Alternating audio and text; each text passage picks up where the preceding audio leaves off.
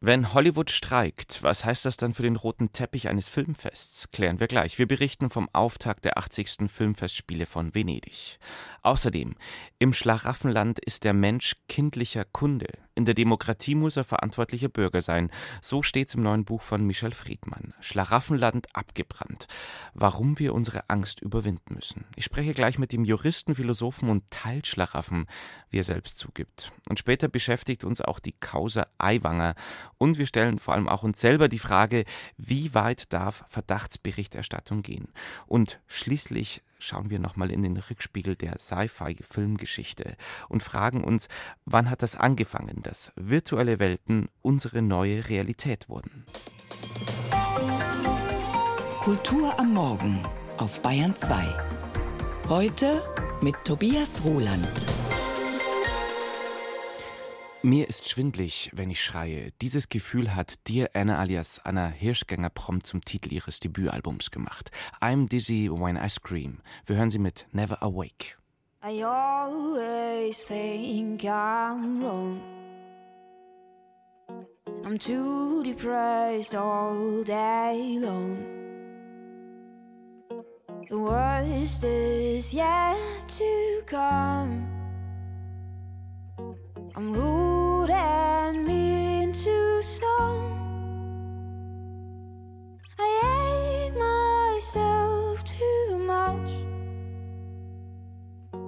I am not strong enough.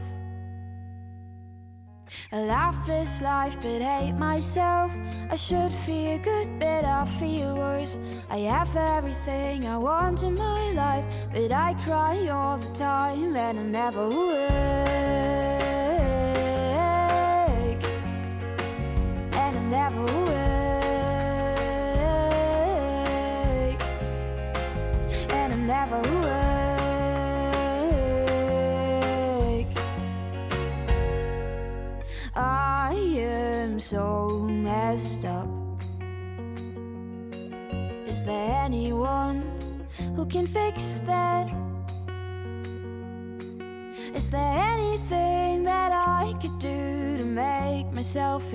Good as new for me?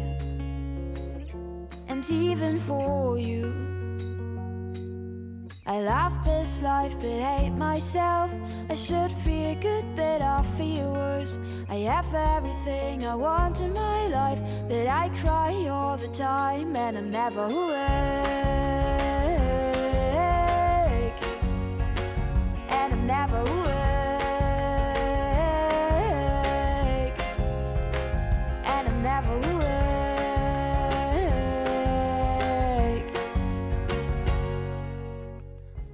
8.33 Uhr haben wir es. Sie hören die Bayern 2 Kulturwelt und Dear Anna begleitet uns mit ihrem Debütalbum durch diese Sendung. I'm Dizzy When I Scream.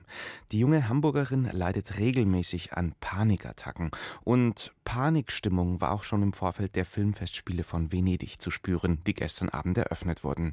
Nach dem Motto Goldener Löwe, leere rote Teppiche. Wie stark wirkt sich der anhaltende Streik in Hollywood auf die 80. Filmfestspiele in der Lagunenstadt aus? Aus Venedig berichtet Moritz Hohlfelder. La nostra trincea non si vede. E il nemico è lontano. Mit einem guten, also aufrichtigen Italiener begann der Galaabend zur Eröffnung der Filmfestspiele von Venedig mit dem zweieinhalbstündigen Drama Kommandante über einen U-Boot-Kapitän im Zweiten Weltkrieg. 1940 wurde Salvatore Todaro europaweit zum Gentleman der Meere ausgerufen, nachdem er zuerst ein bewaffnetes belgisches Handelsschiff unter britischer Flagge versenkt hatte und dann die Besatzung vor dem Ertrinken rettete, dabei sogar die eigene Mannschaft und sich selbst gefährdend. Man kann diesen Film, der erst wegen des Drehbuchautoren und Schauspielerstreiks in Hollywood als italienische Produktion auf den Eröffnungsabend vorrückte, als durchaus ambivalentes Statement begreifen. Proprio come noi. Kommandante will und kann es allen recht machen, den italienischen Postfaschisten, die ein Historiendrama erleben können, das kein böses oder kritisches Wort über den Faschismus unter Mussolini verliert, ihn vielmehr als gegeben zeigt, auch wenn der U-Boot-Kapitän einmal sagt, er sei kein Faschist, sondern ein Seemann, und den aufgeklärten Zeitgenossen, die Salvatore Todaro als Menschenfreund erleben in Zeiten, in denen europäische Küstenwachenkapitäne sich keineswegs so aufopferungsvoll um auf dem Mittelmeer gekenterte Geflüchtete kümmern, wie ehedem Todaro um seine Kriegsgegner. Cosa facciamo, Comandante? Was also kann man sagen über diesen italienischen Eröffnungsfilm der Filmfestspiele von Venedig? Es ist letzten Endes ein formal und national erbauliches Werk mit einem ziemlich unterbelichteten Frauenbild. Der menschenrettende Kapitän antwortet am Ende auf die Frage, warum er seine Feinde aus dem Meer geborgen habe, ich bin Italiener. Der echte Todaro, so wird es überliefert, habe 1940 auf die Frage geantwortet, 2000 Jahre europäische Kultur, ein gewaltiger Unterschied. Kommandante kann als italienische Hochglanzproduktion nicht überzeugen, in Dynamik und Charakterzeichnung weit entfernt vom U-Boot-Klassiker Das Boot und immer wieder zum Kitsch tendierend, fällt dem Film nicht sehr viel mehr ein, als seine Hauptfigur als plakativ gebrochenen Helden zu zeigen, als guten Italiener und beseelten Humanisten. Für den Applaus des Gala-Publikums gestern Abend reichte das. Von dem Film, den der Fernsehregisseur Eduardo De Angelis verantwortet, wird man vermutlich nach Venedig nicht mehr viel hören. Insgesamt erstaunliche sechs Filme italienischer Produktion, so viele wie noch nie, laufen diesmal im mit 23 Werken ziemlich aufgeblasenen Wettbewerb um den Goldenen Löwen. Die große Chance für unser Kino, titelt die italienische Filmzeitschrift Chuck seltsam nationalistisch. Ist das der neue Ton unter Regierungschefin Giorgia Meloni? Dabei ist man vor allem Nutznießer des Hollywood-Streiks der Drehbuchautoren und Schauspielergewerkschaften. Manche US-Filme wurden zurückgezogen oder laufen auf dem Lido, ohne dass die vielbegehrten Stars sich auf dem roten Teppich zeigen dürfen. Ausnahmen gibt es trotzdem, so für Schauspieler in unabhängigen Produktionen, etwa für Adam Driver, der heute Abend als Enzo Ferrari in dem US-amerikanischen Biopic über den Gründer der berühmten Automarke seine Fans sicher beglücken wird. Brumm, brumm, soweit erste Eindrücke von den 80. Filmfestspielen in Venedig. 8.38 Uhr haben wir es gleich. Wir kommen zu einem Mann, er ist Philosoph, Jurist, war früher auch Talkshow-Moderator. Außerdem ist er, so können wir es in seinem neuen Buch nachlesen, skeptischer Optimist und Risikolebensversicherungen sind ihm ein Rätsel. Herzlich willkommen in der Bayern 2 Kulturwelt, Michel Friedmann. Ja, guten Tag. Schlaraffenland abgebrannt. Warum wir unsere Angst überwinden müssen. Welche Statistiken aus Ihrem Buch macht Ihnen denn derzeit am meisten Angst? Dass es inzwischen mehr autokratische als demokratische Staaten gibt oder die Allenbach-Studie, wonach 42 Prozent der Befragten finden, Fakten sind Ansichtssache? Oder sind es doch die 15 Prozent der normalen Bevölkerung, die meint, dass da ja schon irgendwas dran sein muss, wenn immer behauptet wird, irgendwie seien die Juden eine Gefahr für die Welt?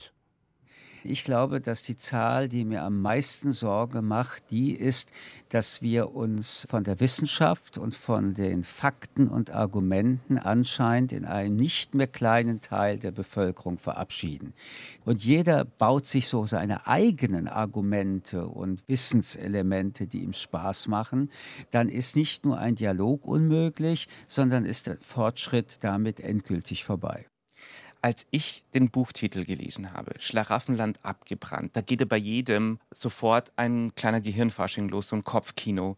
Ich muss ganz ehrlich dazu sagen, als Popmusik getriebener Mensch, Schlaraffenland fällt mir sofort ein aus dem Jahr 2006. Die Rummel-Rave-Spaßband, Hip-Hop-Band, Elektro-Party-Band Deichkind mit ihrem Album Aufstand im Schlaraffenland. Das Schlaraffenland sagen wir mal, wenn wir uns da ein bisschen auf die Spuren begeben, wo es herkommt. Hungerfantasie der Armen, ein Wunschland, hat so seine Ursprünge im Mittelalter. Im Schlaraffenland leben die faulen Müßiggänger, die Schluris, die es sich gut gehen lassen, die man auch verlacht, die Affen. Sie schreiben selber, ich habe nie in einem Schlaraffenland gelebt, auch wenn ich mittlerweile Merkmale eines Schlaraffen trage. Was ist denn dieses Schlaraffenland für Sie? Das ist ein Land oder das ist eine Sehnsucht von Menschen nach Verantwortungslosigkeit, jedenfalls eine Reduktion von Verantwortung. Verantwortung strengt an. Schlaraffenland hat viel mit Empathielosigkeit zu tun. Es ist also eine Gesellschaftsvorstellung, in der man nur nimmt und kaum gibt und gegenüber Probleme gleichgültig ist oder so tut, als ob man mit ihnen nichts zu tun hat. Gesellschaftspolitisch haben wir das ja seit Jahrzehnten sehr geübt. Immer wenn es zu Problemen kam in der Makrowelt, dann hat man die Bundesregierung gerne ermutigt, mit Checks das alles zu bezahlen.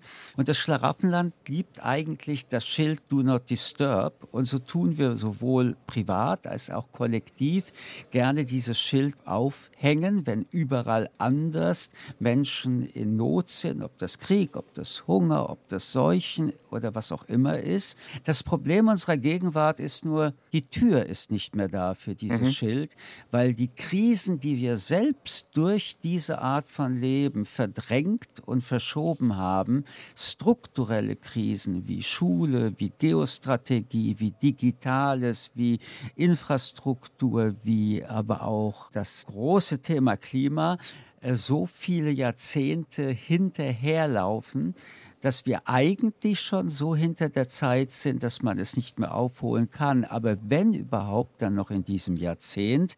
Und äh, ich äh, erlaube mir die These, dass wenn wir es nicht schaffen, und damit meine ich nicht nur Deutschland, das ist auch Frankreich deindustrialisiert, dann wird die Europäische Union, aber auch Deutschland in die Bedeutungslosigkeit verfallen. Ich habe große Teile Ihres Buchs in einer meiner Lieblingsbars gelesen und habe mich mit dem Barkeeper unterhalten. Bei dem wimmelt es zunehmend vor Schlaraffen, sage ich jetzt mal. Mhm.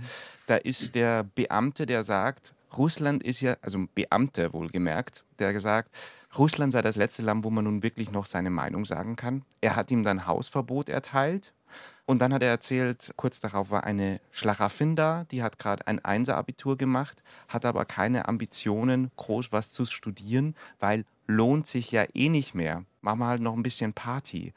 Diese Erzählung plus ihr Buch hat mich ehrlich gesagt ganz schön frustriert. Und ich will aber nicht, dass es mich frustriert.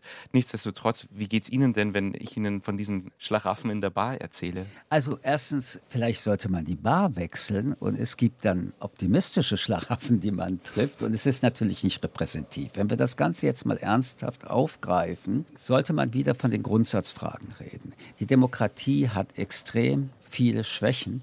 Ich glaube, und das schreibe ich auch in diesem Buch, dass die schlechteste Demokratie mir immer noch lieber ist als die beste Diktatur. Schlaraffen neigen dazu, nichts an ihrem Wohlstand, an ihrer Lebensqualität verlieren und verändern zu wollen und halten das vollkommen fest. Daraus entsteht ja auch die Abwehr von jeder Veränderung. Und jetzt komme ich aber zu meinem Punkt. Ich bin weder frustriert, noch bin ich pessimistisch. Ich bin auch nicht hilflos. Wir sind in der Lage, als Menschen all solche Situationen, auch Probleme, die Menschen immer wieder haben, auch Staaten, Gesellschaften, umzudrehen. Ich kann einen Satz nicht ertragen. Ja, was sollen wir denn tun? Oder es ist schon zu spät, etwas zu tun. Wir müssen es nur tun. Und ich sehe ja, dass andere Länder, denen es schlecht geht, es heute besser geht. Und natürlich in der Geschichte der Menschheit sind so großartige Weltimperien, Athen, Rom, aber auch China vor 1000 einzelnen Jahren zusammengebrochen, aber sie wachsen wieder hoch. Mir täte es nur so leid, wenn wir aus Bequemlichkeit oder Fatalismus die Chance nicht ergreifen, ein gutes Leben, wie Philosophen das sagen, mhm. ein gutes Leben fortzuschreiben. Und ich möchte abschließend nochmal zum Schlaraffenland zurückkommen. Das schreiben Sie ja so schön und zitieren Ovid, hoffen und harren macht manchen zum Narren. Und im Schlaraffenland hat der nach Hochkonjunktur über Jahrhunderte, so schreiben sie, halten die Narren den Schlaraffenländlern den Spiegel vor, um ihr Publikum das verzerrte Selbstbewusstsein und Selbstverständnis des Narrenlandbürgers zu zeigen, um klarzustellen, dass das Schlaraffenland auf Heuchler und Doppelmoral, auf Lüge und Selbstlüge gründet. Sie schreiben, ich wünsche mir mehr Narren in unserer Gegenwart, sehr viel mehr Narren. Wollen Sie ein Narr sein oder inwiefern nehmen Sie diese Narren-Metapher dann für sich auch in Anspruch? Also wenn man den Narren, wie Sie ihn beschrieben haben, definiert, nämlich jemand, der ungeliebt gelebte Realität beschreibt, der den Menschen den Spiegel vorhält, dann bin ich gern ein Narr. Aber ein konstruktiver Mensch möchte nicht nur Narr sein, sondern auch Ratschläge geben. Das Buch, das haben Sie am Anfang gesagt, beschäftigt sich auch und vorwiegend mit der Angst. Die Angst ist eines unserer Ur Gefühle wie die Sexualität. Das heißt, der Mensch kann nur durch Angst wirklich überleben. Aber die Angst muss beherrschbar werden, sonst würde der Mensch durch Angst seinen Verstand blockieren. Und wenn der Verstand blockiert ist, wird der Mensch auf jeden Fall das Falsche machen. Die Schlaraffenländer haben nicht geübt, gelernt, vorbereitet. Dadurch können sie schlecht argumentieren und sie reagieren extrem emotional. Deswegen brüllen wir uns momentan so an, monologisieren, sagen, der andere ist doof, redet Quatsch, weil uns die Argumente selber fehlen. Und dass wir jetzt wie in kleinen Schritten, wenn wir Sport machen und versuchen, unsere anderen Muskeln zu stärken, endlich üben, aus Angst Furcht zu machen und wieder dem vernunftsargumentativen, rationalen und faktenbezogenen Wissen uns zu nähern, um dann eine Vielfalt von Therapien zu ermöglichen und zu sehen, welche die beste ist. Er plädiert für skeptischen Optimismus. Michel Friedmann und sein neues Buch Schlaraffenland abgebrannt von der Angst vor einer neuen Zeit erscheint im Piper Verlag, kostet 24 Euro. Lying in the dark Staring at the stars In the darkness I'm alone. Are you things that I have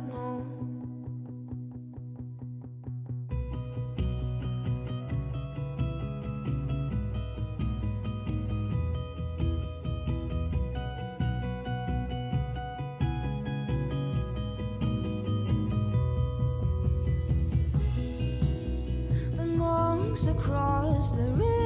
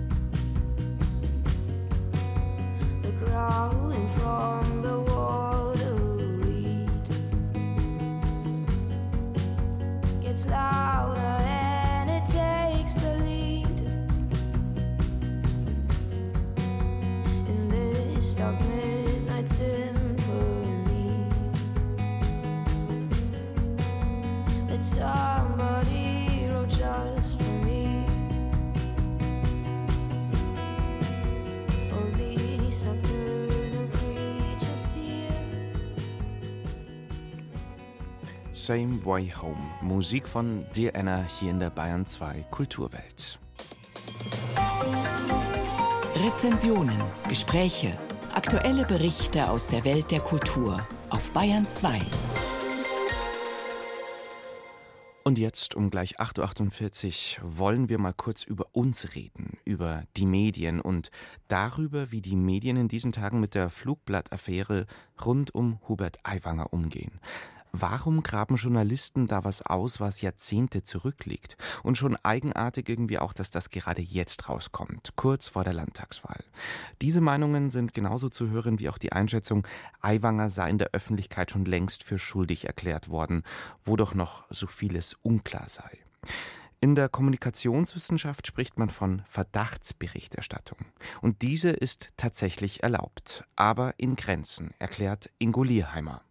Artikel 5 des Grundgesetzes garantiert die Meinungs- und die Pressefreiheit. Doch der Artikel ist kein Freifahrtschein. Zahlreiche Gesetze regeln die Details. Und natürlich dürfen Journalisten nicht grundlos Vorwürfe gegen eine Person erheben. Aber Medien dürfen über einen Verdacht berichten, aber nur unter besonderen Bedingungen sagt Tobias Gostomzig, der eine Professur für Medienrecht an der Technischen Universität Dortmund innehat. Die Bedingungen für eine Verdachtsberichterstattung sind zahlreich, auch weil das Persönlichkeitsrecht stark geschützt ist. Journalisten dürften daher keinen Verdacht aus der Luft greifen, sondern bräuchten immer hinreichend Substanz für diesen, der auch als solcher sprachlich kenntlich gemacht werden muss. Mit Formulierungen im Konjunktiv oder einschränkenden Adjektiven wie mutmaßlich. Die Berichterstattung dürfe nicht vorverurteilen und, ganz wichtig, die Person, gegen die die Vorwürfe erhoben werden, muss vor der Publikation Gelegenheit zur Stellungnahme haben. Dann ist auch noch eine Abwägung vorzunehmen zwischen dem Recht, das nicht berichtet wird und dem Schutz der Persönlichkeit und dem öffentlichen Berichterstattungsinteresse. Dabei geht es zum Beispiel auch darum, ob der Name einer in Verdacht gestellten Person genannt wird. Das wiederum hänge von der Schwere des Vorwurfs ab und der öffentlichen Bedeutung der Person, sagt der Medienrechtler Tobias Gostomzig und hält fest, dass bei Politikern diese Bedeutung regelmäßig als sehr hoch einzustufen sei, es also eher angezeigt ist, den Namen zu veröffentlichen. Kritisiert an der SZ-Publikation über Aiwanger wird von manchen der Zeitpunkt kurz vor der Wahl mit dem Hinweis, hier solle wohl die Berichterstattung politisch Einfluss nehmen. Das liegt auf der Hand, hat aber für die rechtliche Bewertung eher noch einen verstärkenden Effekt, weil die Bürgerinnen und Bürger ja kurz vor der Wahlentscheidung sind und dann natürlich auch entsprechend informiert werden sollen. 36 Jahre liegt das Verfassen und die Verteilung des antisemitischen Hetzblatts zurück, um die es im Kern der Berichterstattung der Süddeutschen Zeitung geht. Unter anderem deswegen kritisiert Timo Rieck in seinem medienkritischen Blog Spiegelkritik die fehlende Relevanz der Berichterstattung, da die Zeitung aus seiner Sicht nicht begründet habe, warum das Flugblatt heute noch eine Rolle spiele. Tatsächlich komme dem Recht auf Vergessen mit Blick auf das Persönlichkeits- und Datenschutzrecht eine zunehmend größere Bedeutung zu, insbesondere mit Blick auf Internetsuchmaschinen, sagt Professor Tobias Gostomzig. Der Dortmunder Medienrechtler verweist aber auf eine Entscheidung des Bundesverfassungsgerichts wonach auch über lange zurückliegende Ereignisse berichtet werden darf, wenn genügend Anknüpfungspunkte in die Gegenwart gegeben seien. Das spricht auch im Fall Aiwanger äh, dafür, dass jetzt alleine der Zeitablauf nicht hinreichend ist, nicht darüber zu berichten. Eine Verdachtsberichterstattung setzt also immer auch ein hohes Maß an Verantwortung und Sorgfalt bei Journalisten voraus die viele rechtliche Voraussetzungen erfüllen müssen, um öffentlich zu machen, was oft nicht öffentlich werden soll. Weshalb der Medienrechtler Tobias Gostomzig die Verdachtsberichterstattung auch nicht als Privileg betrachtet, wie es manche tun. Aber die Hürden dafür, die sind im Vergleich zu einer in Anführungszeichen normalen Berichterstattung eben deutlich höher, darüber berichten zu dürfen. Deswegen hat die Rechtsprechung eher einen Schutz entwickelt und jetzt nicht ein Privileg für Medien ausgestaltet. Verdachtsberichterstattung und die Flugblattaffäre um Hubert Aiwanger. Bayern 2, Sie hören die Kulturwelt um 8.53 Uhr. Und wir kommen hier zu einem Fall, in dem der Verdacht zur Gewissheit wird. Die Welt, in der wir leben, ist nur eine Simulation, eine virtuelle Realität. Und schwupps sind wir mittendrin in einer der erfolgreichsten Kinofilmreihen aller Zeiten. Matrix.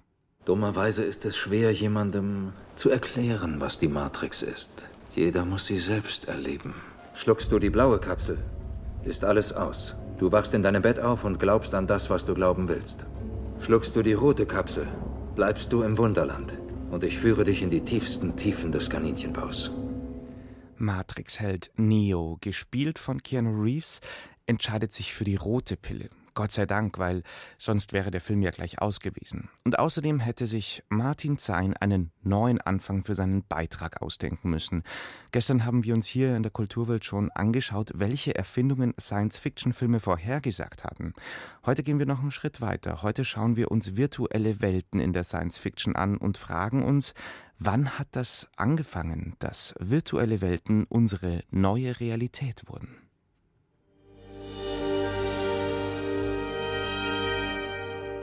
Früher, ja früher war alles besser, sogar die virtuelle Realität. Wobei besser im Film Matrix hieß echter. Im Blockbuster aus dem Jahr 1999 ist die von einer künstlichen Intelligenz erschaffene Realität echter als echt. Wir schmecken alles, wir spüren alles und leider sterben wir auch, wenn wir in dieser virtuellen Realität erschossen werden. Hattest du schon mal einen Traum, Neo, von dem du glaubtest, er sei real? Und was wäre, wenn du aus diesem Traum nicht mehr aufwachst? Woher wüsstest du, was Traum ist? Und was Realität? Tatsächlich ist das eine alte philosophische Frage. Können wir wirklich mit Bestimmtheit sagen, was Realität ist? Sind wir wirklich in der Lage, zwischen Sein und Schein zu unterscheiden? Was, wenn das, was wir für echt halten, nur eine Spiegelwelt ist? Tatsächlich gibt es im Film Matrix in einer Szene ein Buch von Jean Baudrillard zu sehen. Der französische Philosoph war schwer angesagt in den 90ern. Seine These, wir hätten uns in den modernen kapitalistischen Systemen so weit von der Realität entfernt, dass die Unterscheidung zwischen Lüge und Wahrheit unerheblich geworden ist. Die Realität sei eine totale Illusion. Le monde est une illusion totale. Bon. Ich gehe von der Hypothese aus, dass die Welt eine vollkommene Illusion ist. Die Aussage, etwas ist wahr oder unwahr, beruht lediglich auf einer Hypothese über die Welt, das heißt einer vollkommenen Illusion. Agonie des Realen. Einer der glühendsten Anhänger seiner These war Baudrillard selbst. Der Theoretiker ging sogar so weit zu behaupten, dass der Irakkrieg 1991 gar nicht stattfinden würde, sondern nur eine Fiktion sei. Das war leider ein Irrtum. Aber in einigen Details hatte Baudrillard trotzdem recht. Damals flimmerten zum ersten Mal Bilder über die Fernsehbildschirme, in denen wir sehen konnten, wie superpräzise Waffen irakische Bunker trafen. Von chirurgischer Präzision sprach damals die US-amerikanische Militärführung. In Wahrheit aber setzten die US-Streitkräfte nach wie vor meist wenig präzise Waffen ein, vermutlich starben über 30.000 irakische Zivilisten. Ab diesem Zeitpunkt nahmen alle Fernsehzuschauenden die Position von Ego-Shootern in Ballerspielen ein. Im Ukraine-Krieg hat sich das durch den Einsatz von Drohnen noch einmal potenziert. Wir können quasi live dabei sein, wenn Bomben auf die feindlichen Linien fallen. Bei Drohnen vermischen sich Realität und Fiktion. Die Soldaten können Tausende von Kilometern entfernt sein. Doch das, was Sie anklicken, das, was Sie auf dem Bildschirm sehen, hat konkrete Auswirkungen. Angeblich soll das auch moralische Skrupel reduzieren, spielt sich doch alles nicht vor den eigenen Augen, sondern bloß auf einem Bildschirm ab.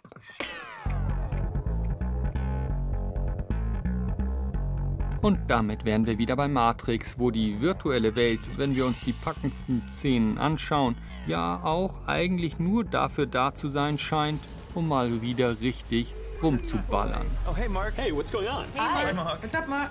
Meta-Chef Zuckerberg hingegen glaubt an ein freundliches Metaverse. Aber eifrige Science-Fiction-Gucker haben da ihre Zweifel. Sie glauben eher daran, dass alles, was sich für den Krieg nutzen lässt, dort auch seinen Einsatz findet. Tatsächlich dürften Militärs jene sein, die die virtuelle Realität wirklich werden lassen. Zumindest auf dem Bildschirm sieht es dann so aus, als würden nur die Feinde sterben. Aber es steht zu befürchten, dass die Generäle sich genauso irren wie Baudrillard. Einen chirurgischen Krieg, einen Krieg ohne eigene Verluste wird es nicht geben. Denn anders als die Gamer stehen Soldaten nicht wieder auf, um mit einem neuen Leben weiterzukämpfen. Science Fiction, virtuelle Welten und reale Kriege. Soweit die Neuigkeiten aus dem Kaninchenbau namens Kulturwelt hier auf Bahn 2. Ich bin Tobias Ruland, sage danke fürs Zuhören. Servus und Baba.